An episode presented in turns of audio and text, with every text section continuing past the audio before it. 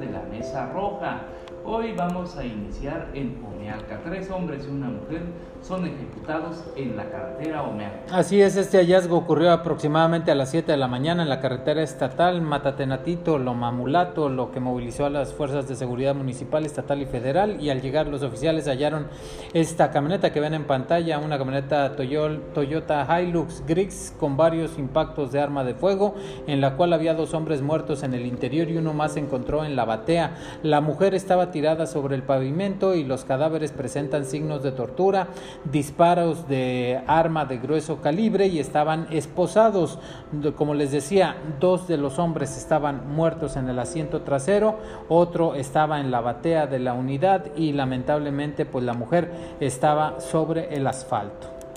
Vamos hasta Papantla, pues ahí intentan ejecutar a implicado en el asesinato de María Elena Ferral personal de vigilancia del IPAX que se encuentran adscritos a las instalaciones del Hospital Civil. Allá en Papantla solicitaron la presencia de fuerzas policiales debido a que reportaron el ingreso de sujetos armados a la instalación de dicho nosocomio, ocasionando una intensa actividad preventiva en las inmediaciones de dicho lugar. Las primeras diligencias señalan que dichos sujetos tenían las intenciones de cegar la vida de Carlos PJ, quien está implicado en los sangrientos hechos que le costaron la vida a la periodista María Elena Ferral, corresponsal del diario de Jalapa.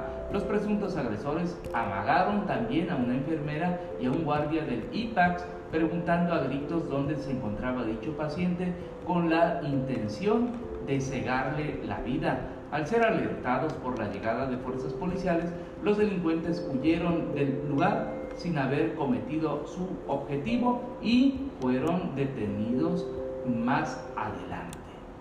Y ahora en Tecolutla ejecutan a un vendedor ambulante. Así es, vecinos que caminaban sobre los accesos del fraccionamiento Arcadia a la altura del lugar denominado Siete Mares, donde fue localizado el cuerpo de una persona sin vida que presentaba varios impactos de arma de fuego, presentaba tres en la espalda, en el costado derecho y en el pecho. Y bueno, arribaron conocidos y familiares quienes lo identificaron como Gonzalo, de 38 años de edad, con domicilio en Los Medanos. Así que bueno, pues otro más allá en Tecolutla.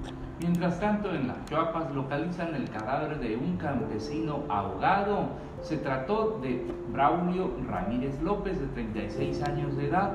Fue hallado por pescadores durante la mañana de este martes, por lo cual Protección Civil acudió a rescatarlo, según fuentes oficiales. Alrededor de las 7 de la mañana del domingo, una canoa eh, zozobró cuando traía a bordo una carga de pipián cosechada por el hombre en el ejido Arroyo Marín.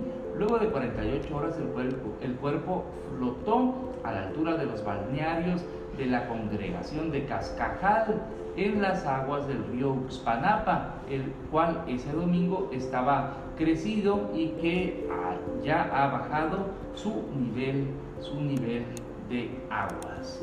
Y ahí mismo en la Chuapas un hombre es baleado en una herrería.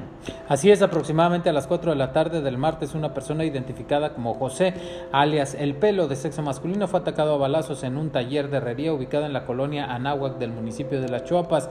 Un sujeto se acercó a este taller y llamó por su apodo a la víctima, quien al asomarse fue agredido a tiros. El hombre fue eh, canalizado al hospital regional y bueno, ahí se eh, mantiene como estable. Mientras tanto, en la zona conurbada Veracruz, Boca del Río, eh, sobre el Boulevard Ávila Camacho, en el fraccionamiento Costa de Oro, se registró una, impresión, una agresión armada donde una persona resultó herida. Según testigos, una camioneta gris disparó en contra de una camioneta blanca cuando esta transitaba en las inmediaciones de la Plaza Pulpo, lo que generó un enfrentamiento entre los ocupantes de ambos vehículos el ataque, en el ataque un hombre fue reportado como herido cuando fue atacado al salir del estacionamiento de un hotel ubicado en la zona de playa.